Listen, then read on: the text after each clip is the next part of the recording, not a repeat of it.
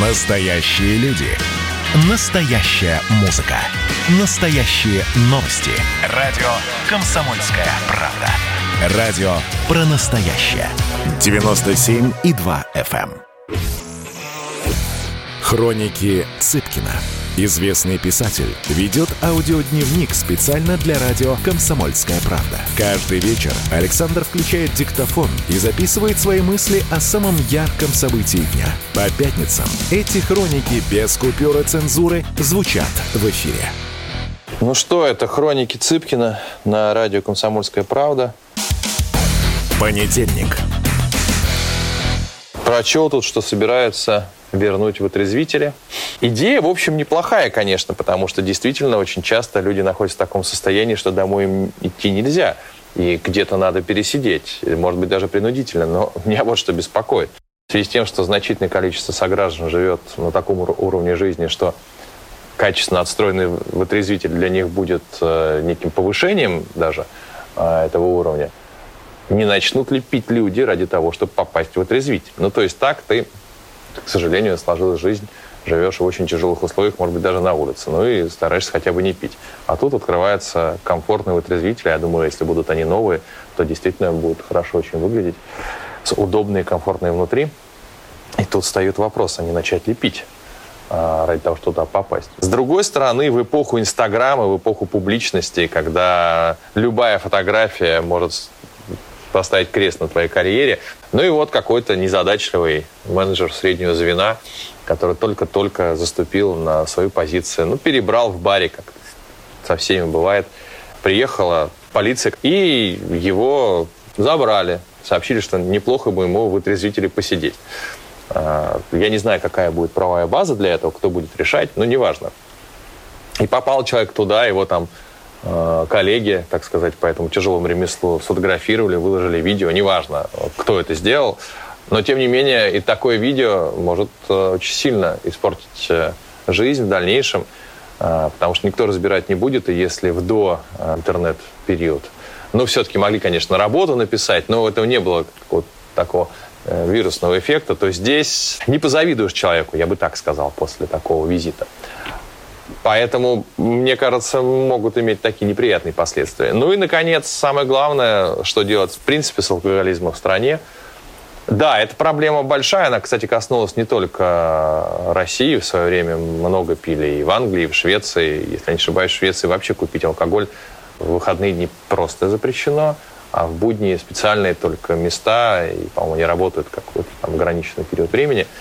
Конечно, с этим нужно что-то делать, но любая борьба с этой частью нашего менталитета, она упирается в невозможность иногда существовать на трезвую голову у нас. Ну или происходят такие перегибы, как во времена Михаила Сергеевича Горбачева, а, когда боролись с пьянством, и чем все кончилось, вообще все рухнуло. Поэтому аккуратнее, конечно, нужно с этим с этой материей взаимодействовать. А что касается вытрезвителей, то при хорошем эм, законодательстве, при правильной организации дело полезное. А, надеюсь, никогда туда не попасть, ибо перешел практически на ЗОЖ. Возраст диктует свои правила. Вторник. прочел очередную инициативу нашей Государственной Думе.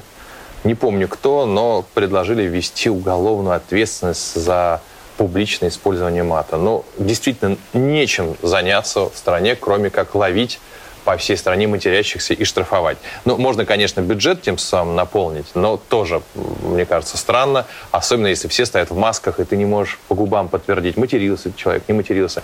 Меня всегда в таких законах изумляет вот что. А думают ли люди о механизме реализации? Как это все работать будет? Вот как? Кто будет заниматься вот ловлей этих матерящихся? А, Как они будут это оспаривать? Какая будет доказательная база? А, Куда будут платить? Очевидно, что ну, а, тут уголовная ответственность. Вообще сажать за это будут. Где столько тюрем взять? Ну, полстраны придется держать в лагерях. Запретит ли мат в, в самих тюрьмах?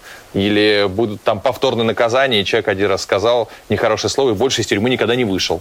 Что делать ну, с грузчиками, допустим? Будут ли какие-то профессии, которым публичный мат будет разрешен? Будет ли уголовное преследование тех, кто, допустим, матерился прямо непосредственно перед какой-нибудь, не дай бог, катастрофой? Ему задним числом будут ли статью пришивать или нет?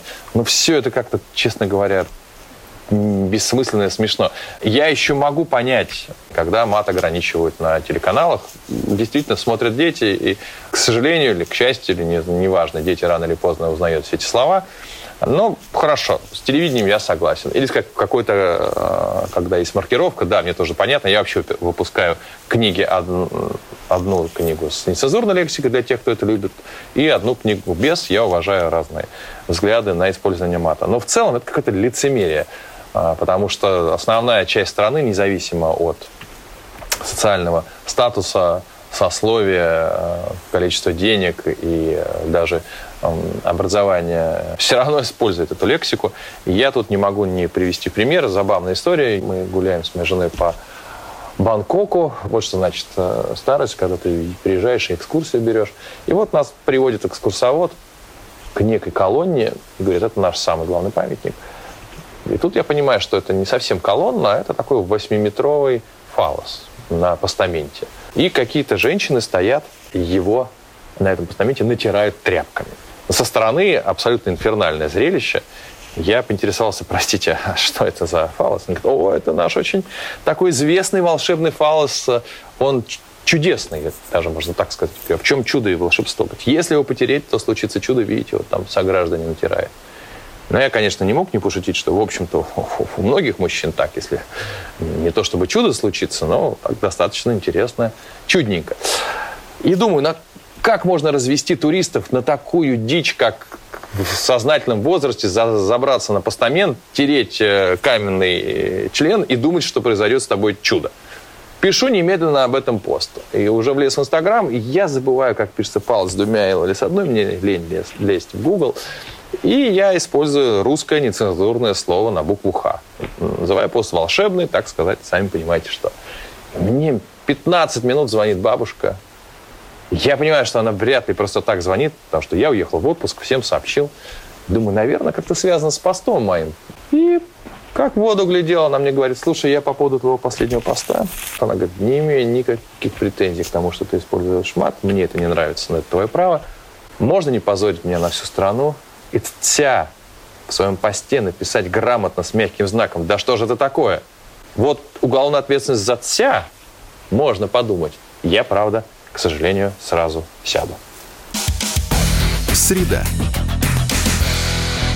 Михаил Михайлович Жванецкий умер уже некоторое время назад. Но вот какой мысли вчера пришел и хотел бы с вами поделиться. Вы знаете, вот Михаил Михайлович, он Лионель Месси русской литературы. Сейчас я объясню свою метафору или параллель. Лионель Месси, безусловно, величайший игрок футбола за всю его историю, но уж точно величайший сегодня. То, что он делает, не поддается какому-то механическому или материалистическому анализу. Ты не можешь натренироваться и быть как Месси. Да? То есть, в отличие там, от того же Роналда, наверное, можно поставить на себя на эти рельсы и тренироваться бесконечно и достичь его результатов, безусловно тоже игрок выдающийся. Но в Месси прослеживается вот эта божественная искра, которая всегда была и у Жванецкого. Потому что невозможно научиться писать так, как он. Он владеет словом, возможно, лучше всех в, за длительное время в нашей литературе. Тем не менее, всегда, когда оценивают Месси, говорят, ну, чемпионат мира-то он не выиграл. Ну, какой же он самый великий-то? Чемпионата мира-то нет в его копилке. Забывает, что он там играл в финале и в других финалах, неважно. Так сложились обстоятельства, он не выиграл чемпионат мира.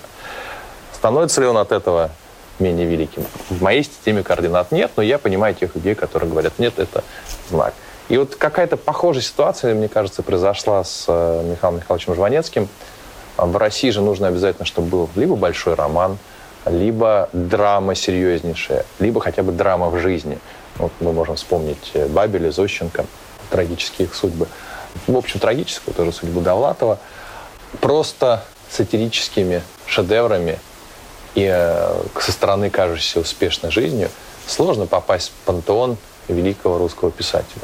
Хотя это всего лишь какая-то странная объективная, субъективная оценка, надуманная, как мне кажется, еще и вызванная русским менталитетом российским, требующим э, трагедии и драмы для серьезности восприятия искусства.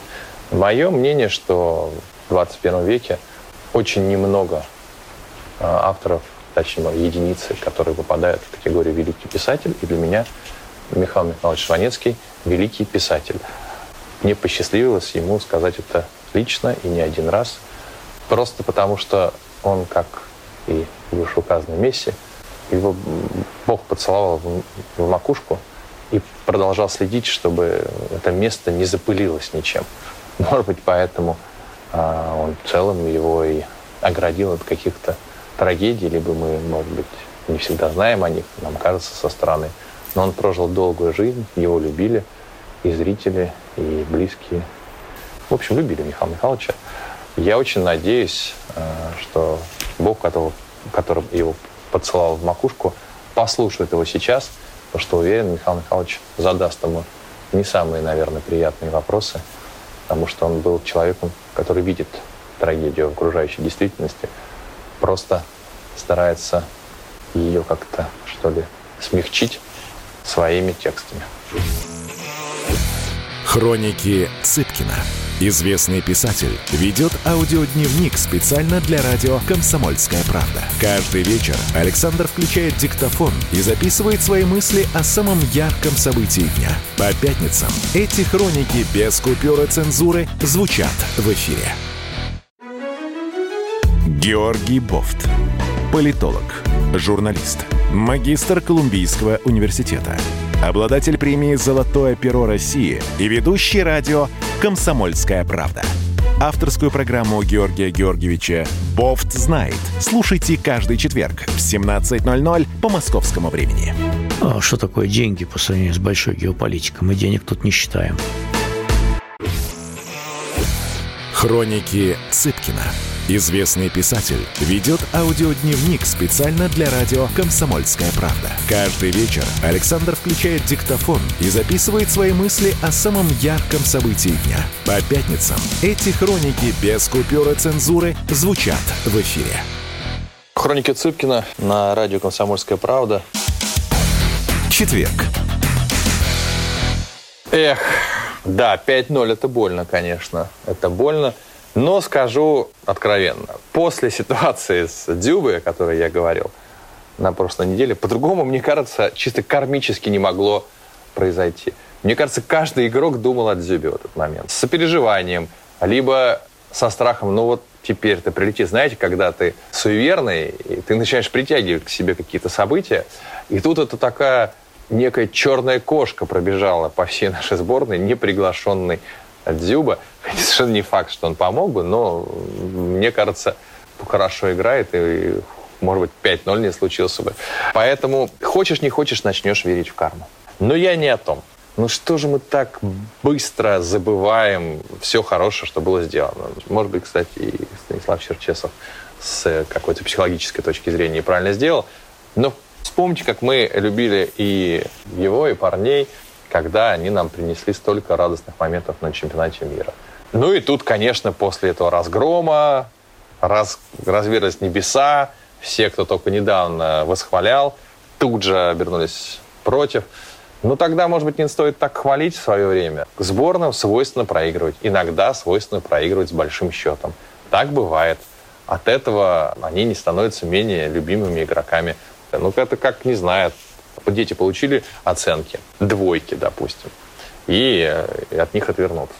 Нет, так делать, как мне кажется, нельзя. Один замечательный ученик написал сочинение на тему ворона лисицы басни. Мне кажется, что положительный герой сыр, потому что он ничем не провинился. Лиса хитрая, ворона глупая. Стрельбу окончил. Учительница написала глупости, поставила двойку. Это безобразие. Это вопиющий, вопиющий непрофессионализм. Я не хотел бы, чтобы, конечно, сейчас затравили учительницу, мало ли что там случилось в этот момент жизни. Во-первых, это классно написанное сочинение, особенно в новое время, когда короткий текст отражает мысль, это неординарно, есть о чем подумать, и очень возможно, что автор басни согласился бы с этим и вообще про это написал. Во-вторых, Учитель в школе обязан развивать желание ребенка думать неординарно и вообще думать. Вот таким глупость 2 ты убиваешь любую мотивацию, любую инициативу э, и взращиваешь посредственность.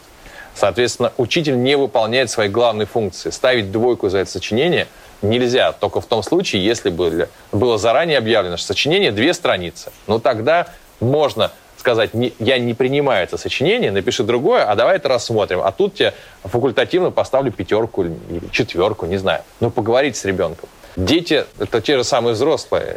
Они требуют внимания не только эмоционального, но и интеллектуального. Наша задача вырастить из них тех, кто будет лучше, чем мы. Я рад, что ребенка поддержали, и опять же, благодаря социальным сетям это произошло. Надеюсь, он от этого не пострадает, не зазвездит, и дальше будет удивлять нас замечательными, интересными точками зрения на, казалось бы, классические э, произведения и сюжеты. Молодец, парень, мы тобой гордимся. Пятница. 20 ноября 2020 года. Не думал, что когда-то мне придется это сказать, но свободу Владимира Соловьева. Не думал не потому, что я не поддерживаю Владимира Соловьева.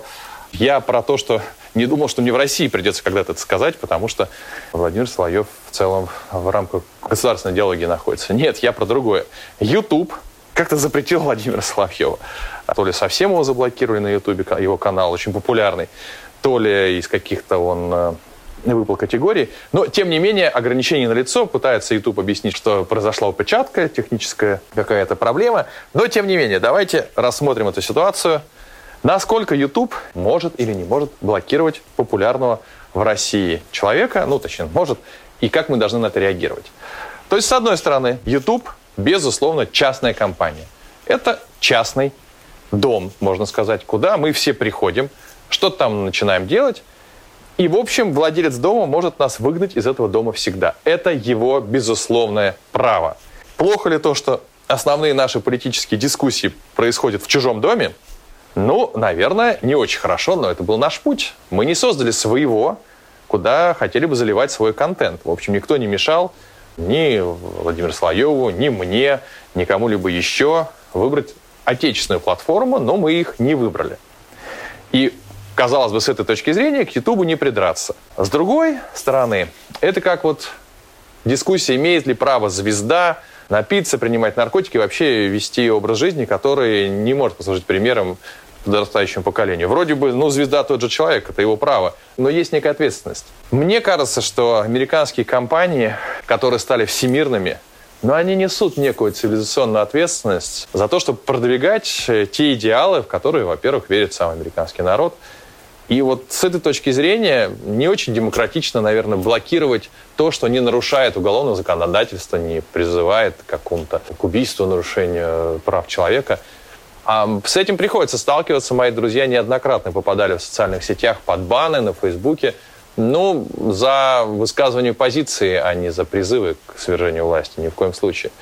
Поэтому с этой точки зрения, наверное, такие крупные компании, мне кажется, неправильно, что они так себя ведут. А должны ли мы взамен блокировать их на территории России?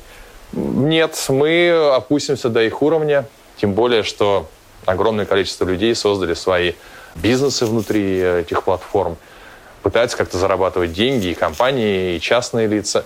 Я не считаю, что адекватный ответ запретить все, это ни к чему не приведет. Надо было, условно говоря, думать раньше и, может быть, идти по китайскому пути, хотя он мне не близок. Ну вот, либо развивать свои каналы или государственным э, структурам э, их таким образом поддерживать, чтобы и все туда пришли, и чтобы Юрий Дудь там завел канал, его не трогали никак, и уважаемый Владимир Соловьев. Вот, поэтому мне кажется неправильно хоть какую-то он вводить цензуру, это не демократично, это плохой пример детям, я бы так сказал, но реагировать запретом внутри страны – тоже не совсем корректно, а главное, это не приведет к особому результату, пока мы не создадим свои альтернативные платформы. Но создавать их нужно, потому что, конечно, когда любой сисадмин за океаном может просто выключить микрофон у э, спикера отечественного, которому не интересен или не нужен, или ему такой приказ дадут, и остановится некая пропагандистская или информационная работа э, в ту или иную сторону, да, мы же никогда не знаем. Может, в какой-то момент YouTube поменяет точку зрения и почему-то запретит Юрия Дудя. Как у них там в Америке сложится, никто никогда не знает. Это э, рискованная зона. Нужно, конечно, что-то свое иметь. Пойду-ка я проверю, как там моя страничка ВКонтакте. Саундтрек недели. Ну а музыкальный трек этой недели было выбрать предельно легко. Небеса указали мне нужное направление. Мне пришло сообщение от Тани из группы «Моя Мишель», одна из моих любимых групп. В этом сообщении ссылка на песню «Нельзя убежать». Вот ее я и выбираю в трек недели. Это Александр Цыпкин и «Хроники Цыпкина» на радио «Комсомольская правда».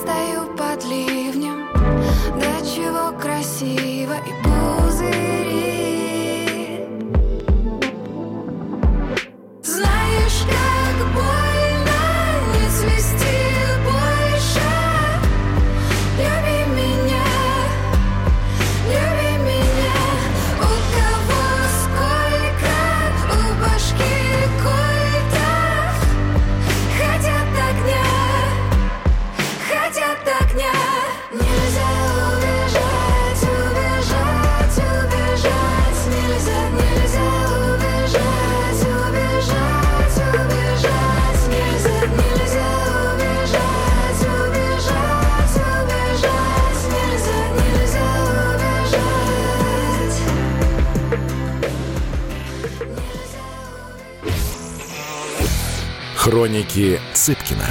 Известный писатель ведет аудиодневник специально для радио «Комсомольская правда». Каждый вечер Александр включает диктофон и записывает свои мысли о самом ярком событии дня. По пятницам эти хроники без купюры цензуры звучат в эфире.